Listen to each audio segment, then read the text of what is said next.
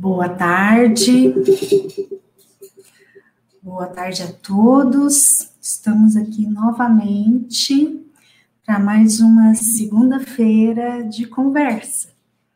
E eu estou aqui à disposição para conversar com vocês. Hoje, antes da gente começar aqui o nosso bate-papo e eu vou respondendo as perguntas de vocês, eu gostaria de falar um pouquinho sobre criança interior, rapidamente, sobre criança interior e prosperidade. Será que tem relação uma coisa com a outra?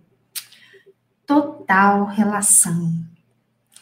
Os traumas que a gente traz lá na nossa criança interior vão definir a nossa conexão com a nossa prosperidade ou a desconexão com a prosperidade, tá?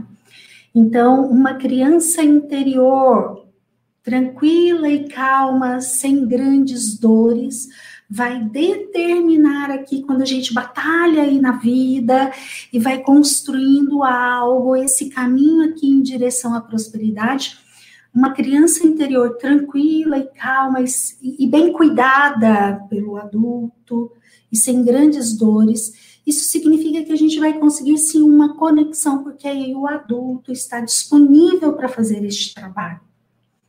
O inverso também da, se dá. Quando a criança interior tem as suas feridas, os seus traumas, as suas crenças limitantes, isso significa desconexão com a prosperidade, porque o adulto ele não consegue atuar tanto e ficar a criança na dor, naquilo que é difícil para ela, cuidando aqui da vida. E criança não dá conta de prosperidade, tá, gente? Então, se eu posso nesse momento dar uma sugestão a todos, é que Cuidem da sua criança. Se você quer ser próspero aí na sua vida, aprenda a colocar o seu adulto para olhar para essa criancinha que tem aí dentro de você e perceber o que que ela está precisando nesse momento. O que que lá na infância e na adolescência, quando ela era vulnerável, o que que faltou e que agora você adulta tem que olhar e cuidar. Sim, essa é a responsabilidade da nossa parte adulta. Uma das responsabilidades, são duas. Eu gosto de frisar muito isso, né? O nosso adulto tem duas responsabilidades principais. Uma é cuidar do interno, ou seja, da nossa criança, e um dos principais compromissos é esse: é dizer para a nossa criança assim: olha, aquilo que faltou lá, que a mamãe, o papai, ou os adultos que cuidaram da gente lá na infância ou na adolescência, aquilo que faltou, agora sou eu que te dou. Nem que seja o remedinho lá na ferida de tudo aquilo que se deu lá atrás, ok? Bom, eu tô aqui aguardando as perguntas de vocês, gente. Podem colocar, fiquem à vontade. Quem tiver aí perguntas sobre psicologia, constelação ou sobre a vida, né, dentro daquilo que me for possível, eu estou aqui à disposição para responder as perguntas de vocês, tá? É, antes de eu começar, tem aqui a pergunta da Maria do Socorro, mas antes de eu responder a Maria do Socorro, quero falar um oi para vocês, um boa tarde aqui, ó. Quantas pessoas já tem? A, a Ana, Ana ND Soma, um beijão. A Nandi, é a Nandi o seu nome? Desculpa, ficou difícil de entender. A, a Vânia, Vânia, ó, um beijão para você. A Vânia, ela é membro lá do meu canal. A Maria de Socorro, já já eu te respondo. A Anne Lache, boa noite. Boa tarde, Anne. Tem a Márcia, boa tarde. A Silvia, a Silvia também é membro lá do meu canal. Um beijão, Silvia. Que bom te ter aqui. A Eliane, a Eliane vira e mexe está aqui comigo, não é, Eliane? Que bom. A, a. Que bom ter todos vocês aqui, a Silvia. Que bom, fico muito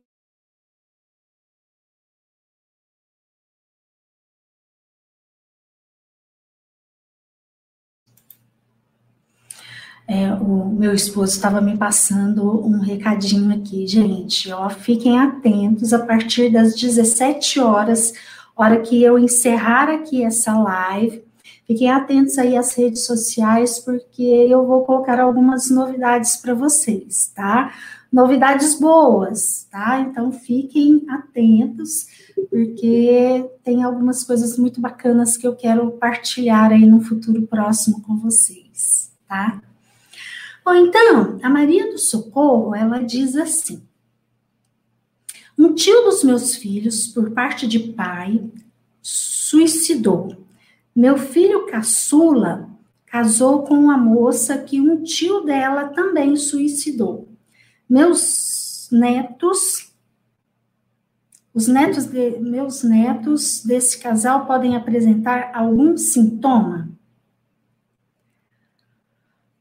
Olha, é, aqui você está falando tio por parte de pai. Pode ser, tá? Dependendo de como foi ali a repercussão na família, se a família não ficou ali tão em ordem com, com esses eventos traumáticos, né, e de suicídio, pode ser que sim, os descendentes vão herdar algo aí dessa desordem. Porém, é, talvez não, tá? Depende muito de como foi a repercussão aí na família de vocês. Porque, na verdade, os descendentes, principalmente se forem crianças, eles têm uma ligação ali mais direta com o pai e com a mãe. Então, se alguém aqui da família, um tio, um primo, um, um tio distante, é, passa por uma situação tão difícil assim, como é para você pai e para você mãe? Porque dependendo de como que você vivenciou isso ali na família, junto com a criança, e principalmente como que foi isso para você aí dentro de você, lá na sua emoção, se você julgou, teve dó ou teve vergonha, aí é uma desordem, porque aí você se coloca acima dessa pessoa que suicidou, né? Você se coloca aqui como se você fosse maior, e aí você ou julga, ou tem dó, ou tem vergonha, e aí é uma desordem sim, tá? E aí pode sim repercutir nos descendentes, ok?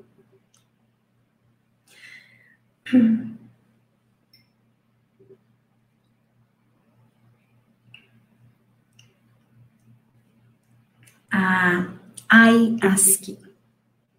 Ela diz assim: como olhar para si mesma e sua própria criança? Quando o marido trai, pode ser feita constelação? Olha, é, a traição geralmente ela tem sim um componente é, sistêmico, tá? Tanto ali por parte de quem é traído, quanto por parte de quem trai. Então, sim, vale muito a pena fazer uma constelação. E aí, na primeira parte da sua colocação, você fala como olhar para si mesma e sua própria criança. Bom, é, não é algo comum isso, né? Eu acho tão interessante, porque eu acho que deviam ensinar junto com a mamadeira, sabe? Assim, lá aquele leitinho que o bebezinho toma. Se os pais já tivessem ali uma educação emocional, um cuidado para já irem colocando a maneira melhor de lidar ali com a criança e a vulnerabilidade dela, perfeito, que maravilha. Mas, ou então, por vezes eu penso assim, nossa, isso devia ser ensinado lá no primário, junto ali com a matemática, o português e to todas as outras disciplinas que são tão importantes lá na escola, deveria haver algo que nos ensinasse a respeito aqui, ó, do psicológico do ser humano. Mas não, infelizmente, praticamente todos nós entramos na vida adulta sem ter uma boa educação emocional. E a boa educação emocional, ela passa por ao longo ali do tempo, por isso que eu falo que se a gente aprendesse isso lá na primeira infância, seria lindo, seria perfeito, nos pouparia tantos tropeços, tantos equívocos e tantas dores na vida, né? Mas vamos lidar com a realidade como ela é, né? Então, por vezes vamos entrar em contato com tudo isso numa idade bem avançada, ou ali na vida adulta, né? Ou por vezes bem na idade bem avançada. Ok, ainda é tempo. Vamos aprender que aqui na nossa mente, aqui no nosso cérebro, nós temos uma mente cognitiva e uma mente emocional. Olha só, eu aqui nesse momento, eu estou utilizando as duas. Eu estou aqui raciocinando, olha, eu preciso responder a essa pergunta de uma forma mais lógica e coerente possível, e estou aqui, através de pensamentos, concatenando a minha resposta para vocês. E ao mesmo tempo, como é que está a minha emoção? É, a todo momento tem as duas coisas atuando. Só que a gente está mergulhado, a gente está inserido em uma cultura em que temos muita valorização aqui para a parte cognitiva e nenhuma valorização para a parte emocional, para nossa criança. Então, nós não aprendemos a cuidar da nossa criança interna. E então, muitas vezes estamos aqui na vida adulta com somos adultos muito inteligentes, um cognitivo excelente, porém sem nenhuma educação emocional. E aí isso vai determinar muitos fracassos na nossa vida. Então, como aprender a cuidar? Bom, lá no meu canal eu tenho diversos vídeos em que eu falo sobre isso, tá? Sobre a criança, sobre o adulto, muitos vídeos. Mas se você quiser fazer um investimento específico nisso, eu tenho um curso em que eu te ensino a cuidar da sua criança interior. São videoaulas em que eu ensino a parte teórica e depois eu vou te conduzindo em 15 exercícios.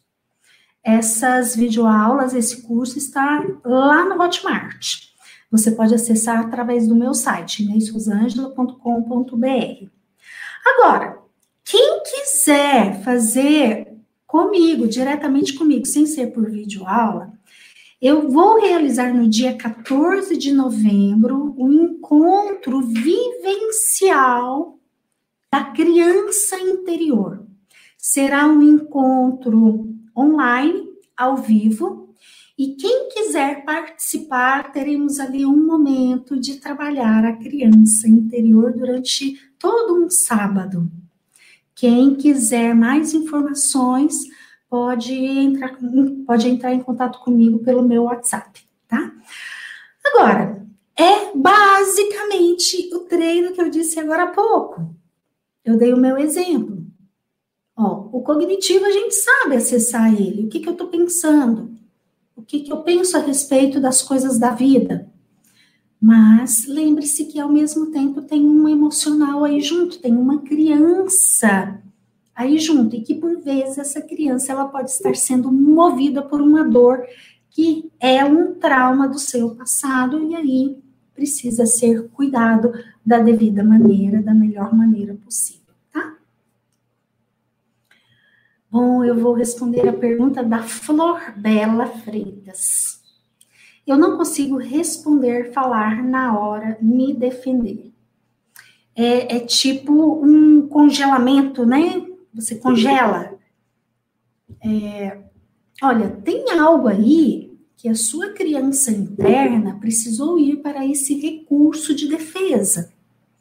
Então, eu te sugiro que você olhe aí para o seu passado, principalmente na infância e na adolescência, mas por vezes na vida adulta também, tá? Dependendo da vulnerabilidade emocional que a gente estava.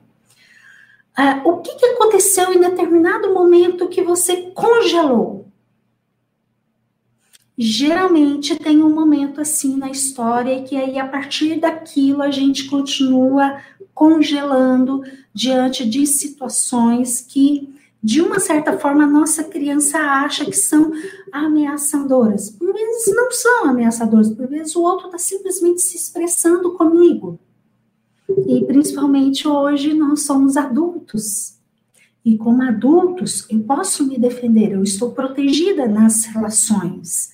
Mesmo que o outro esteja nervoso, agressivo, que isso para minha criança represente perigo, se eu colocar o meu adulto, ou seja, a minha parte cognitiva, racional, para avaliar, opa, eu não sou de verdade em perigo.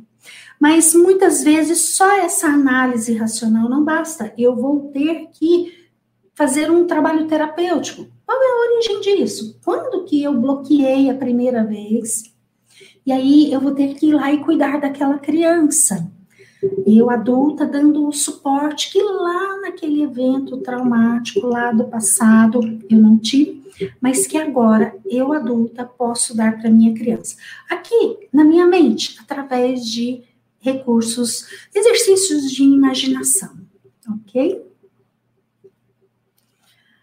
Bom, eu vou responder a pergunta da Paula Fabiana Aguiar. Tenho filhas gêmeas de 13 anos, mas tenho uma dificuldade em me relacionar com uma delas, pois ela se irrita com muita facilidade com qualquer coisa que eu faço ou digo. Ok, eu fico me perguntando é, o que, que, tem aí na relação de vocês, né, na, na conexão de vocês. Mas são muitas coisas, tá? Que podem acontecer aí e que leva você a ter esse resultado na relação com a sua filha. Eu sugiro que em algum momento você faça alguma intervenção terapêutica, tá? Uma sessão de terapia específica para olhar para isso, talvez te ajude bastante a esclarecer. Mas aqui eu vou falar de uma forma genérica sobre algumas coisas que talvez se encaixe aí no seu caso ou não, tá? Então, por favor, avalie. Ah,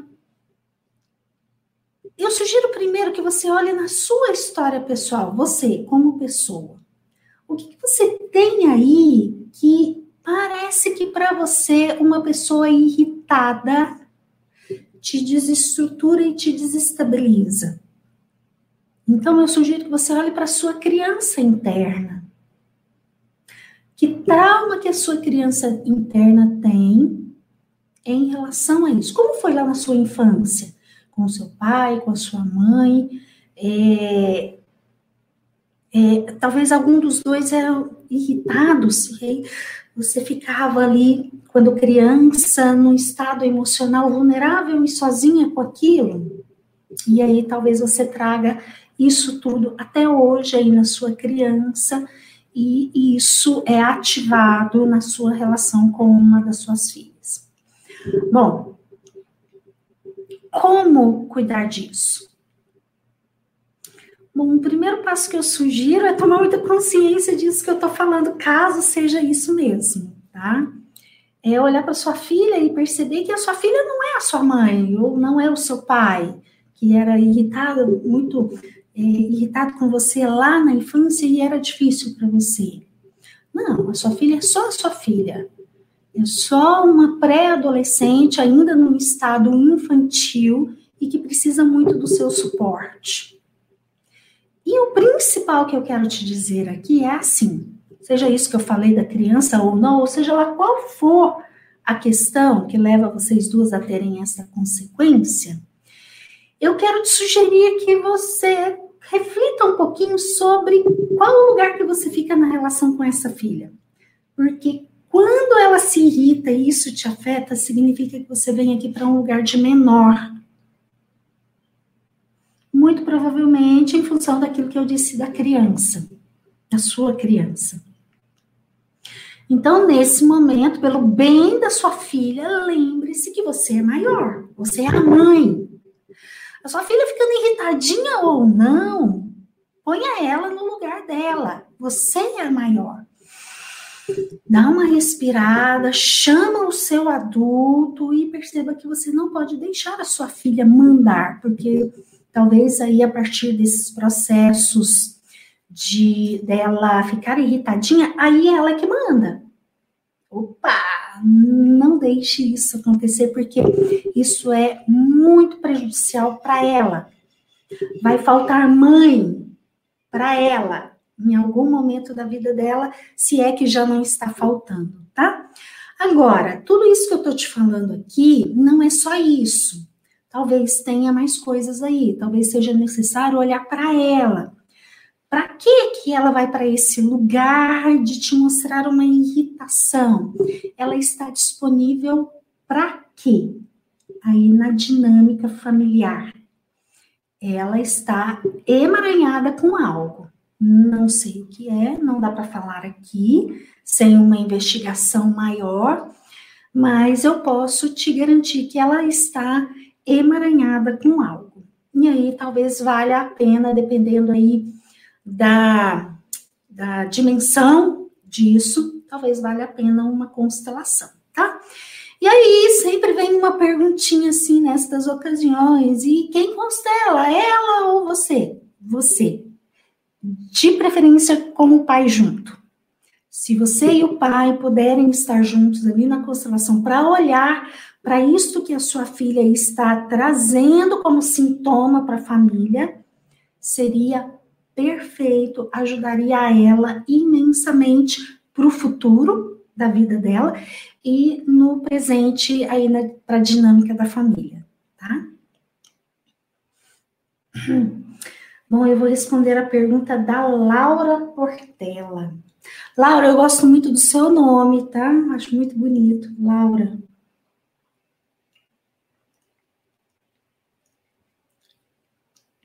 Eu sempre tive três nomes que eu achava muito bonito e quando eu engravidei da minha filha, eu quis colocar um dos três. Vou até contar essa história para vocês. É uma história da minha família. Quando eu engravidei, eu e meu marido, a gente fez um acordo. Se fosse um menino, ele escolheria o nome, se fosse uma menina, eu escolheria mais sujeita à aprovação do outro. E eu tinha três nomes. Clara, Luísa e Laura. E como foi uma menina, né? Então eu coloquei esses três nomes e o meu marido escolheu Clara. Mas o nome Laura continua sendo um nome que eu acho muito bonito. Bom, a Laura Portela, ela pergunta assim: E quando sentimos que nosso adulto não cresceu ou não consegue dar conta da nossa criança como passar confiança para o adulto e para a criança. Boa tarde, boa tarde, Laura.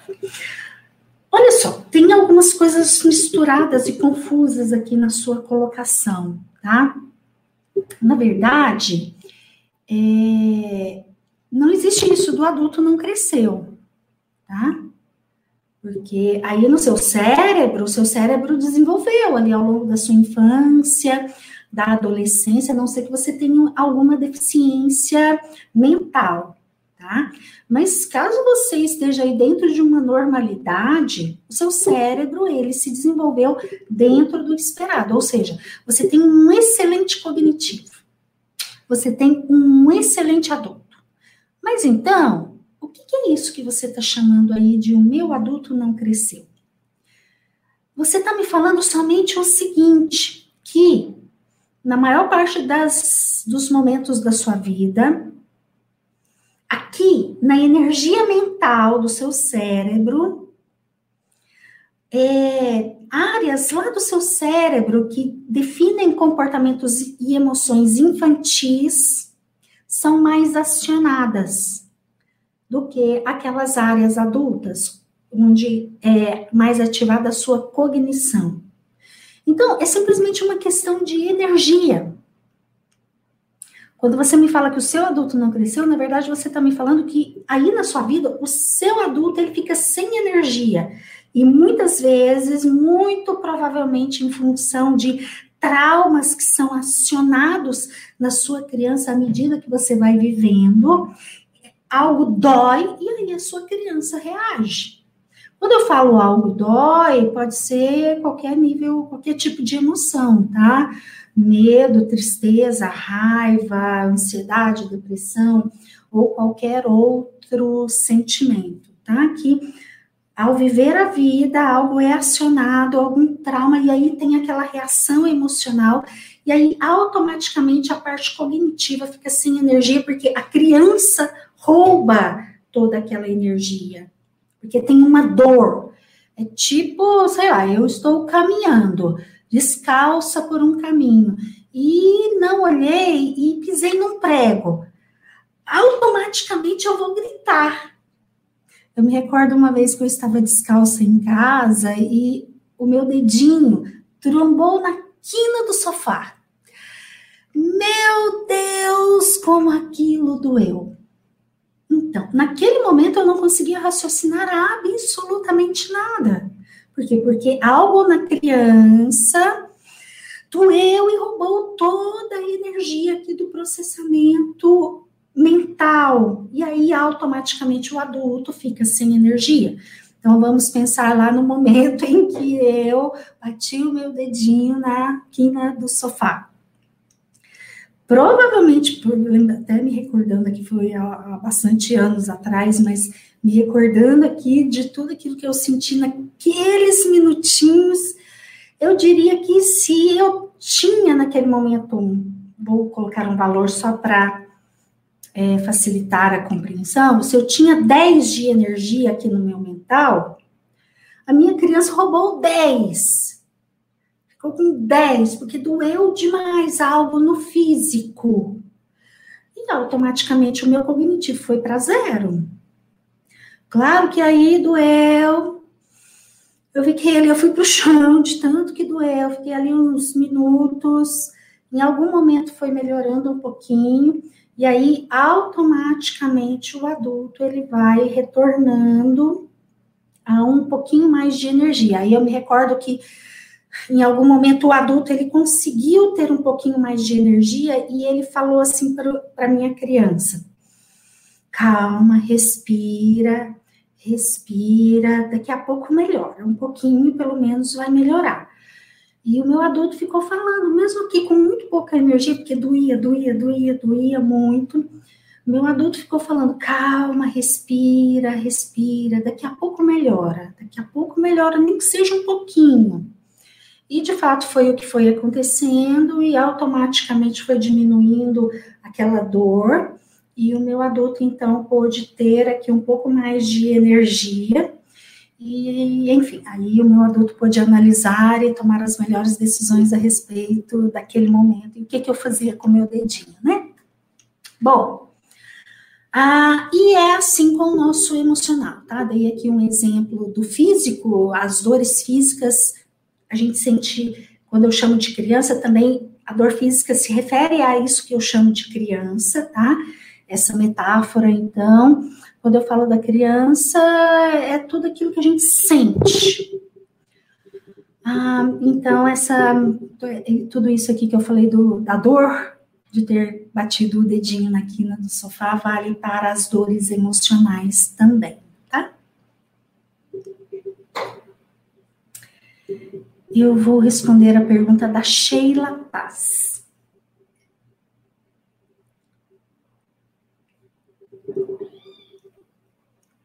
Bom, é uma pergunta na sequência do que eu estava explicando aqui, ótimo. Como impedir que a criança interna mande no adulto? Bom, o seu adulto vai ter que aprender a cuidar da criança, tá? Então, uma primeira perguntinha que eu coloco aí para o seu adulto é: você sabe cuidar de verdade de uma criança para que ela fique emocionalmente saudável? Porque por muitas vezes a gente não sabe, tá? Por muitas vezes a gente nunca parou para olhar para isso. Muitas vezes eu acho que cuidar de uma criança é igual lá atrás, quando eu era criança, minha mãe e meu pai cuidou de mim. Não, minha mãe e meu pai, muitas coisas eles acertaram, mas muitas coisas eles se equivocaram. Por isso que hoje, aqui na vida adulta, a gente tem traumas aqui na nossa criança. Então, uma primeira sugestão que eu dou é aprenda aí no seu adulto, no seu racional, qual é a melhor maneira de cuidar de uma criança. Sei lá, se uma criança está com medo. Ah, antigamente, e muitos pais até hoje, não olham, desqualificam o medo da criança, principalmente da criança pequena, porque dá trabalho, é chato. Ai, por que, que essa criança não deita e não dorme? Tem que ficar falando que a luz está tá escuro, que tem, sei lá, o tradicional bicho-papão debaixo da cama. Mamãe, eu tô com medo. E aí, como que o adulto lida com isso? Eu vou mandar a criança calar a boca e dormir? De uma forma agressiva ou eu vou encontrar uma maneira de acolher e cuidar daquele medo? Ou eu vou ser super protetora e vou dormir pro resto da vida lá junto com a criança, porque tadinha, ela tem medo. Não, peraí, tem que achar a melhor maneira. Nem é a agressividade, nem é a superproteção. Como que eu, adulta, cuido de uma criança quando ela está com medo, quando ela está triste, quando ela está com raiva? E quando ela está feliz e alegre, eu, adulta, dou permissão para ela desfrutar e viver isso da melhor forma possível? Hum, então, temos que aprender a fazer isso. Por quê? Porque eu vou precisar desse conhecimento para cuidar aqui da minha criança interna. Sabe aquilo que eu disse agora há pouco? Que a gente precisa fazer um compromisso com a nossa criança. Aquilo que faltou, agora sou eu adulta que te dou. Então, seja lá o que faltou lá na infância, eu adulta preciso aprender a dar isso para minha criança, porque senão eu vou continuar mandando a minha criança calar a boca quando ela está com medo. E quantas vezes o nosso medo hoje aqui na nossa vida adulta nos paralisa? Quantas vezes eu canso de atender pessoas em, na, em terapia? Canso no sentido, não canso, tá, gente? No sentido assim de que atendo muitas pessoas em terapia com um potencial aqui no adulto extremo, pessoas muito inteligentes, pessoas que racionalmente era para estar tá ganhando a vida e tá muito bem, mas não estão. Por quê? Porque tem uma criança extremamente medrosa, por exemplo, de empreender. Eu estava agora há pouco conversando com uma paciente de terapia e a gente fazendo ali uma reflexão a respeito do quanto no Brasil temos uma cultura infantil de que eu preciso de um serviço público para eu estar segura. Em outros países é diferente, a cultura é diferente. Em outros países, a criancinha nasce, ela já está sendo ensinada a empreender. Ah, eu sozinha vou conseguir é, realizar a minha vida e me conectar com a minha prosperidade. Ué, ó, criança morrendo de medo realmente não vai conseguir ser próspero, porque o medo ele paralisa. E aí o adulto vai precisar sim aprender a cuidar da criança. Bom, falei aqui de um aspecto, tá? De como que o adulto cuida da criança. São diversos. Um é esse. No meu adulto, eu sei cuidar de uma criança. Eu sei acolher a dor de uma criança. Ok? Vou responder a pergunta da Silvia. Silvia Favero Ribeiro. Quando um adulto não consegue se entregar para viver relacionamento e sua sexualidade, o que é necessário investigar? Feliz, por, feliz em estar aqui. Eu também fico muito feliz de você estar aqui, Silvia, que bom. Ah, não sei se você está falando de você, tá? Mas porque eu fico me perguntando porque por vezes tem aí algumas peculiaridades se eu for falar da sexualidade do homem ou da sexualidade da mulher, tá? Mas eu vou falar aqui de uma forma mais geral. Sexualidade é um assunto complexo. Relacionamento afetivo é um assunto muito complexo. Por quê? Bom, diversos aspectos a gente pode encontrar aí. Mas um que eu um aspecto sistêmico, inclusive, que eu posso ressaltar aqui é o seguinte: o relacionamento afetivo, ele é o encontro de dois adultos. É o combinado de dois adultos de viver juntos, de alguma maneira. E aí, esse adulto aqui vem de um sistema e esse outro adulto vem de outro sistema. E esses dois sistemas são completamente diferentes. Então, aquilo que a gente traz aqui para a relação afetiva nesse encontro é muita coisa, mas muita coisa, inclusive os traumas. E, falando disso, uma pergunta que eu te coloco é: e como é que os casais se relacionam aí no seu sistema. E como que é a sexualidade nesses casais aí no seu sistema? E lá no sistema do companheiro ou da companheira, como que é? Porque aqui, dependendo de como for, como é essa herança, é aquilo que eu trago para a relação e é aquilo que o meu companheiro traz para a relação. E aí pode ser complexo. Então, tem aí sim uma investigação e eu sugiro o olhar sistêmico para isso. Fora que tem aí a possibilidade de traumas biográficos. Se a pergunta você está se referindo à sua vida, é, o que, que teve aí na sua sexualidade ou ali na sua infância e na sua adolescência que a sua criança não consegue ficar à vontade para vivenciar uma relação afetiva e a sexualidade. Claro que quando eu falo da criança, na criança a gente vai ter os traumas biográficos e sistêmicos, ok? A Vânia. Ah, me tire uma dúvida. Como criar uma criança saudável? Para que quando ele cresça tenha uma relação adequada com a criança interior. Ai, amei, Vânia. Maravilhosa essa pergunta. Claro que também são diversos aspectos, tá? Mas me veio uma mente aqui que eu quero colocar para você. Uma criança hoje, para ser no futuro um adulto saudável, a possibilidade maior para ela é se ela tiver pais que emocionalmente a olham, pais emocionalmente disponíveis para olhá-la, para vê-la a cada momento.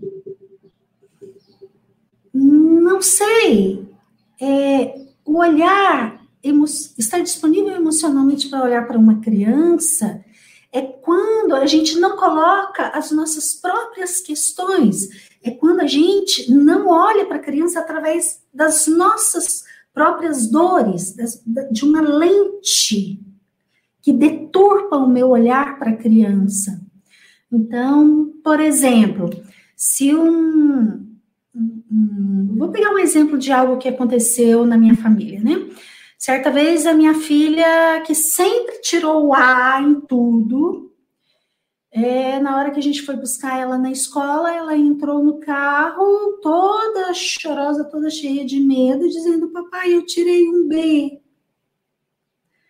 E aí, como é que o pai ou a mãe vai reagir a tudo isso?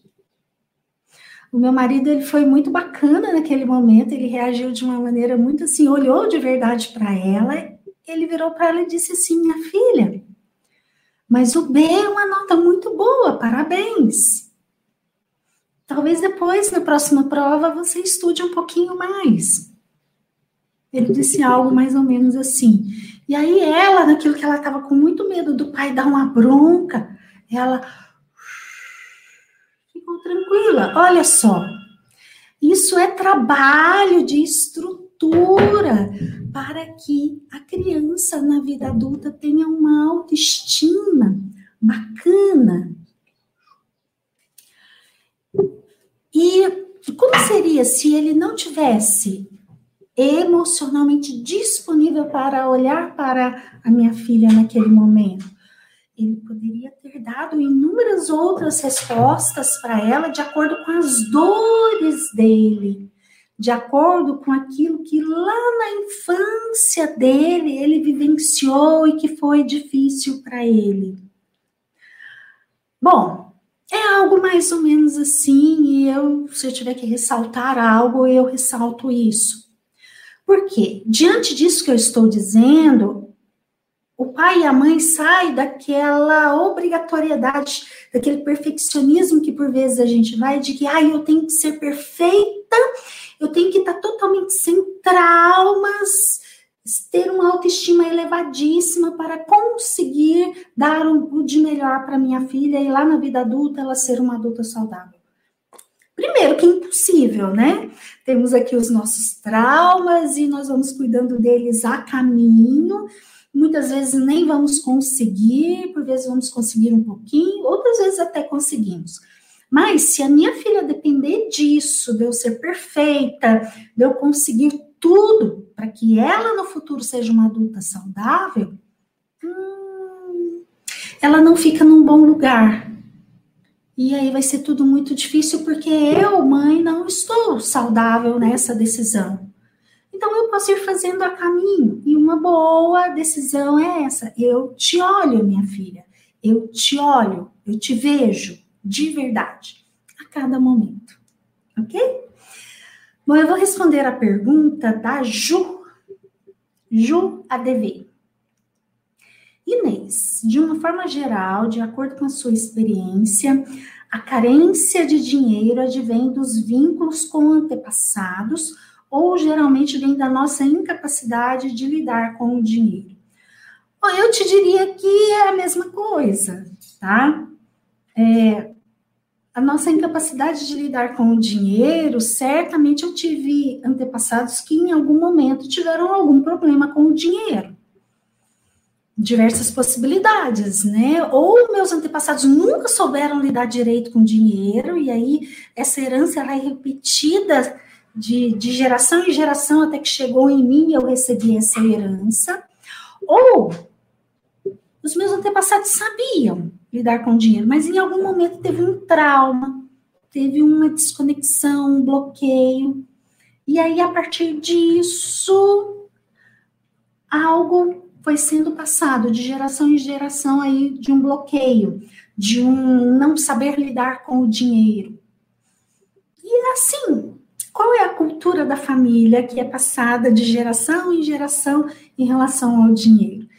Eu, na minha família materna, ao longo dos meus anos, principalmente os últimos, em que eu tenho olhado muito para minha criança e cuidado muito dela para que eu possa ser uma adulta disponível cada vez mais para ser próspera e saber lidar com o dinheiro. Uma das coisas que eu olhei para minha família e eu achei interessante foi assim. Eu, na minha família, eu não tive muito uma orientação quanto a como lidar com o dinheiro. Então, eu percebo hoje que o dinheiro era importante para o meu pai e para minha mãe, mas o meu pai e minha mãe não deram foco nisso de ensinar diretamente para os filhos a como administrar o dinheiro. Agora, eu tenho uma tia materna que o foco ali no sistema, principalmente é, do pai desse, dos meus primos, filhos dessa tia, era muito dinheiro. Lá naquela família, todos olhavam para o dinheiro. Dinheiro, dinheiro, dinheiro, dinheiro. Então, os meus primos, por parte da minha tia, que é do mesmo sistema da minha mãe, não receberam tanto isso, esse foco no dinheiro. Mas por parte de pai, eles receberam. E aí, quando eu me tornei adulta, e esses primos também se tornaram adultos, esse foi um fator decisivo. Esses primos, eles estão financeiramente muito, e ao longo dos anos eles foram fazendo todo ali um trabalho consistente em relação ao dinheiro. Eles estão muito na minha frente. Por quê? Porque eu tenho um monte de coisas para cuidar aqui na minha criança. Então, sim, é uma herança sistêmica. Sim, eu vou ter que cuidar da desordem ou no meu sistema meus antepassados nunca souberam muito bem como administrar o dinheiro da melhor forma possível, talvez no meu adulto eu vá ter que hoje aprender. OK? Então, na verdade, é a mesma coisa o que você me perguntou, tá?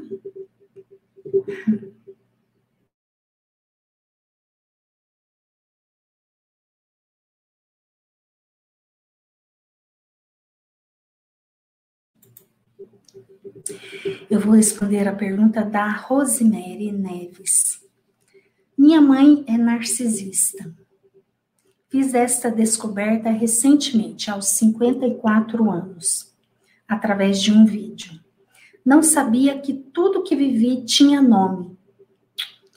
Gostaria de saber se a minha mãe narcisista é doente ou é má. Ah,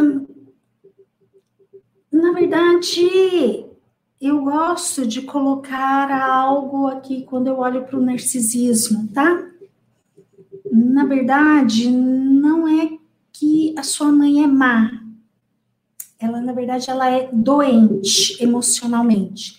E aí, a doença dela tem uma característica que é a da perversidade, tá? Claro que o narcisista, o narcisismo, na pessoa pode ter graus, tá? Que pode ser aqui desde traços de narcisismo até um elevado grau de narcisismo, tá? Então, quando tem só traços, a gente percebe que a pessoa é adoecida, mas não tem algo que tem aqui no nível mais elevado, que é um, um grau de perversidade, tá? Então, dependendo aí de como foi a sua relação com a sua mãe, talvez foi mais aqui, mais para o meio, ou talvez só traços de perversidade, de, de narcisismo, traços de narcisismo. Mas, de qualquer forma, seja em qual grau for, por favor, olhe para ela assim. Não é a sua mãe que é má, é a doença que é má. Ah, Inês, faz diferença? Total. Deixa eu explicar qual é a diferença. Inclusive, quero aqui até fazer um comentário que neste momento está circulando muito entre os consteladores algo que diz assim: não pode olhar para o seu pai ou a sua mãe como narcisista, você está julgando. Hum, não, não, Depende muito da emoção, da intenção que é colocada, tá? Mas, mesmo ao fazer uma constelação, a gente precisa olhar para aquilo que é como é. E por vezes a pessoa tem uma doença. E o narcisismo é uma doença que é grave e que precisa sim ser levada em consideração, principalmente pelas vítimas, porque senão a vítima não consegue sair daquele lugar. Porque senão a vítima vai continuar eternamente ali naquele lugar de submissão, de adoecimento, de desqualificação, de fraqueza, até quando? Então, sim, a vítima precisa saber que a doença tem nome, como você disse muito bem. A vítima precisa saber que lugar que ela está pisando, o que, que é isso que está acontecendo aqui na relação. Certa vez uma paciente virou para mim e perguntou assim: Mas é, a minha mãe, ela faz isso comigo por maldade? Não. É a doença dela que se manifesta dessa maneira. E para fechar aqui a pergunta, a resposta, eu quero te dizer o seguinte: no seu adulto, aqui no externo, na sua relação com a sua mãe, coloque o limite que precisar, inclusive se precisar ser radical. Coloque o limite que precisar para você se preservar e se defender. Para você preservar e defender a sua saúde, a sua integridade. Porém, quando a gente olha aí para a relação com o narcisista, tem uma segunda parte aqui que precisa ser levada em consideração. Não basta só colocar limites, porque senão a nossa criança interna não ficará saudável. A nossa criança interna vai emaranhar lá com tudo aquilo da doença da mãe. Então, no adulto, primeiro passo, coloque o limite que precisar aqui no externo, na relação direta com a mãe. Agora, o seu adulto também precisa cuidar da sua criança aqui no interno. E aqui no interno é necessário que você adulta conduza a sua criança para alguma conexão de amor e de respeito com a sua mãe. Então, agradeça pela vida. Agradeça por algo, sabe? Por vezes a dor é tão grande que algumas pessoas me dizem assim: não, eu não consigo nem agradecer pela minha vida, porque a minha vida é uma desgraça a partir de tudo aquilo que a minha mãe ou meu pai fez comigo, meu, a mãe e o pai narcisista. Não consigo nem agradecer a eles pela minha vida. Tá. Então, e pela vida dos seus filhos? Você tem amor aos seus filhos? Então, agradeça aos seus pais pela vida dos seus filhos, porque se não fossem os seus pais, você não estaria aqui. Bom, eu estou aqui dando um exemplo disso que aqui internamente o adulto precisa conduzir a criança a ter algum vínculo de amor com a mãe. Porque senão você permanece adoecida na relação com ela, tá? Eu vou responder a pergunta da Amanda. Ananda, desculpa.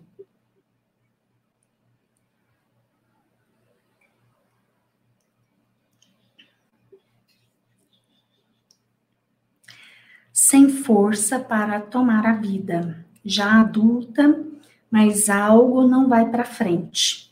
Ou desisto, ou algo externo acontece e faz dar errado.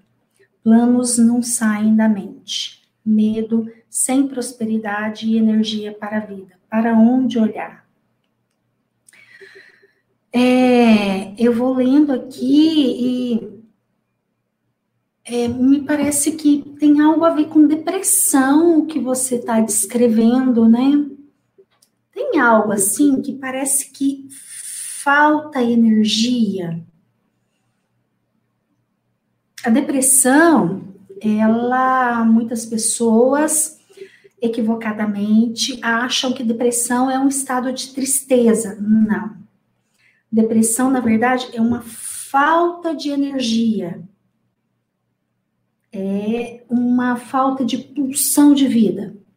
Na verdade, a pessoa fica aqui muito no estado de morte, em um estado que aí é possível, tudo é muito pesado, tudo sempre acontece de uma maneira a não dar certo.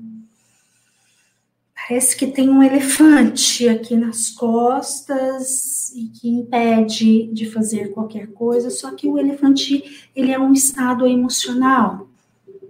Bom, aqui então, você, se tiver algo ao me ouvir se fizer sentido para você que é algo aí relacionado à depressão, ah, primeiro eu preciso te orientar, porque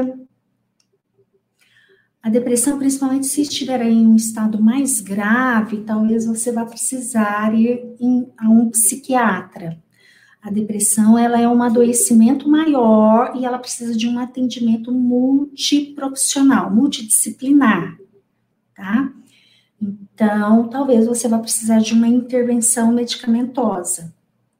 Agora, quando aqui, através do olhar da psicologia ou da constelação, eu olho para sintomas como os que você, você me descreveu, ah, na constelação é muito comum, então, a gente, ao realizar uma constelação diante de queixas assim, é muito comum aparecer ali no campo que a pessoa está em um lugar de morte.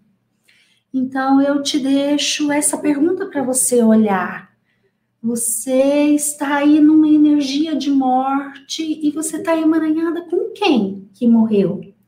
Muitas vezes, na constelação, nós vamos investigar. Na verdade, primeiramente na, na constelação, a gente investiga abortos, crianças natimortas, é, ou na infância, alguma morte importante, por exemplo, o pai ou a mãe que faleceu, tá? Ou até algo que eu acho que eu nunca falei aqui no meu canal, mas ultimamente eu tenho estudado bastante sobre isso, que é a questão do gêmeo evanescente. Talvez você seja uma gêmea sobrevivente. Sabia disso? Que é, grande parte de nós teve sim um irmão ali no, no, no, princípio da gestação, só que a gestação ali do irmão gêmeo não foi adiante e a nossa foi.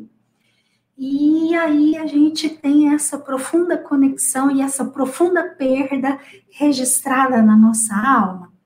Então, por vezes, sintomas assim tão amplos e tão de desconexão com a vida, por vezes, estão relacionados aí a uma questão de memórias lá do início da gestação, por vezes a mãe nem soube que estava grávida, por vezes aquela questão ali de nos primeiros nas primeiras semanas teve um sangramento, mas foi ao médico e estava lá um bebê, um feto, né?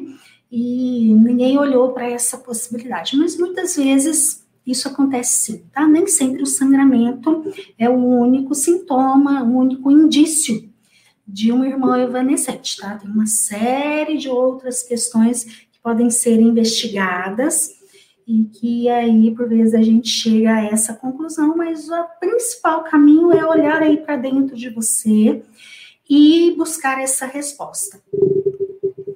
Só isso que eu tô te falando basta? Não talvez você, talvez não, porque você me fala de sintomas muito, muito fortes, né?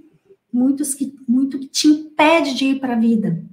Eu te diria que você precisa buscar ajuda profissional, tá? Talvez de um psiquiatra e de terapia, talvez uma constelação aí em meio a tudo isso, tá? Mas busque ajuda de um profissional.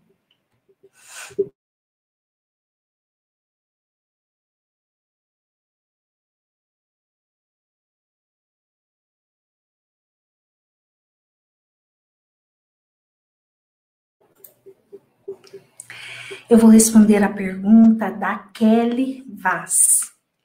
Tenho 52 anos, sou filha única, já perdi meus pais e minha mãe. É, já perdi meus pais e minha mãe faz um mês.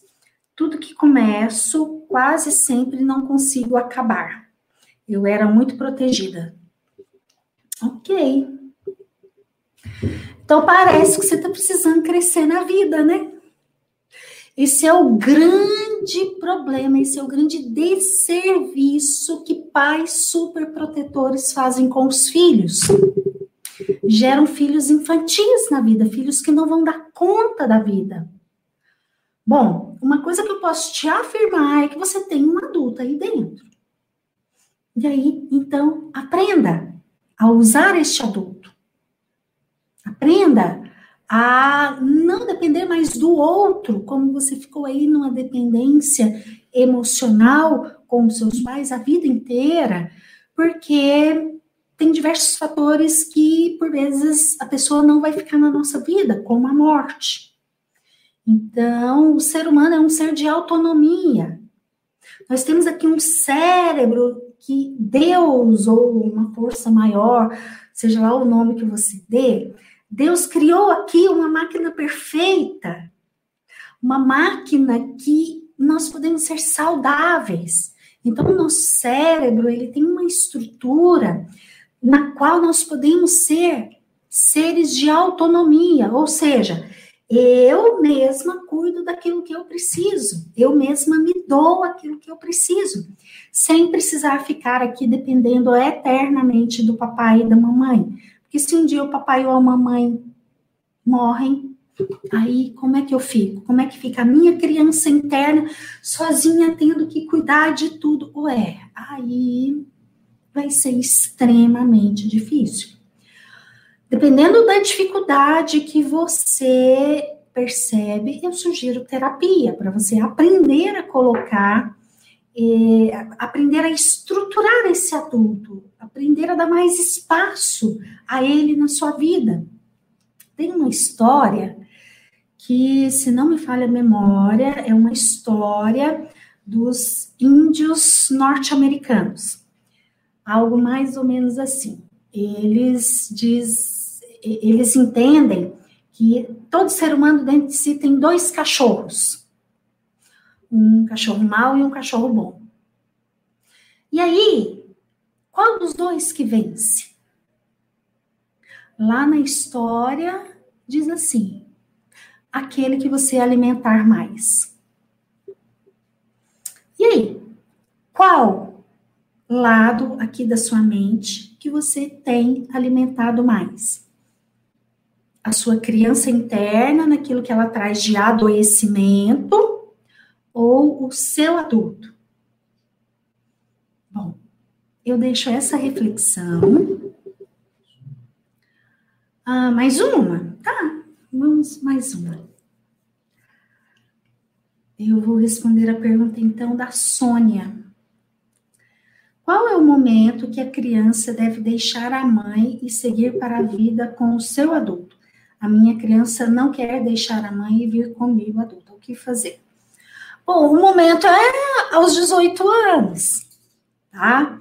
E ali, quando a pessoa faz 18 anos, ali 18, 19, 20, 20 e poucos anos, é até esperado que a pessoa tenha ali uma certa dificuldade e vai para a vida e fica com um, um, pé aqui na vida e de vez em quando vem cá e pede um, um auxílio para os pais mas gradativamente, com o passar do tempo, essa pessoa ela vai se conectar e vai dar conta automaticamente da vida, tá?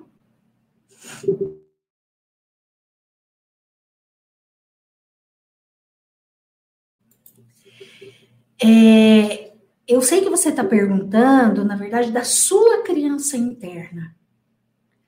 Bom, ao falar disso que eu disse inicialmente, aquela pessoa que, quando faz ali 18 anos, não tem esse movimento de gradativamente se conectar à sua vida, ela vai ficar aqui no estado infantil, num estado regredido, como se a mamãe ou o papai continuassem ali sendo os provedores, muitas vezes não um provedor financeiro, mas um provedor emocional, de segurança, de proteção, de outras vezes a gente vem aqui para um lugar maior, nossa, eu preciso cuidar da minha mãe, aí vem uma culpa e uma necessidade de ficar ali naquele lugar, tá? Bom, então respondendo a sua pergunta, aos 18 anos você já tinha que ter ido, ok? Mas nunca é tarde. A minha, ela deve ter ido lá pelos 40 e poucos. Quando eu comecei a olhar, peraí, eu tenho uma criança interna aqui, ah, e tenho mesmo, olha só como ela é que cuida da minha vida. E aí, gradativamente, à medida que eu fui conseguindo, a partir disso, eu comecei a colocar o meu adulto, tanto para cuidar internamente aqui das minhas dores, quanto para cuidar da vida, aqui no externo? Bom, encerrou o nosso tempo e eu quero muito agradecer a todos vocês que estiveram aqui comigo. Eu sei que tem muita pergunta que eu não respondi. Ah, olha só que legal, a Kátia, ela está falando aqui. É, Inês, estou fazendo o seu curso Criança Interior. Curso maravilhoso. Parabéns pelo brilhante trabalho. Nossa, Kátia, ó, Obrigada pelo feedback, agradeço muito. é, eu coloco o meu trabalho, seja aqui no YouTube, ou seja lá no Hotmart, e muitas vezes eu não sei como está chegando aí para vocês, como vocês estão vivenciando, né? Quando alguém me conta, eu realmente eu fico muito feliz, tá? Mas quero dizer que ah, agradeço muito a todos vocês que ficaram aqui comigo. Quem gostou desse trabalho, por favor, curta e compartilhe. Se você ainda não é inscrito no meu canal, se inscreva, será um prazer te ter aqui. E se você quiser, você pode inclusive ser membro do meu canal e ter acesso a conteúdos exclusivos, ok? Gente, um beijão no coração de todos vocês. Semana que vem tem mais uma live. Semana que vem vai ser às 16? Ah, faz parte da novidade que vocês vão receber daqui a pouco aí, através de quem está cadastrado comigo, vai receber no e-mail. Quem não tiver, pode dar uma olhada aí nas redes. Dá uma olhadinha aí nas redes, porque eu vou divulgar novidades daqui a pouco a respeito da minha programação em novembro, tá, gente? Um beijão e até o nosso próximo encontro.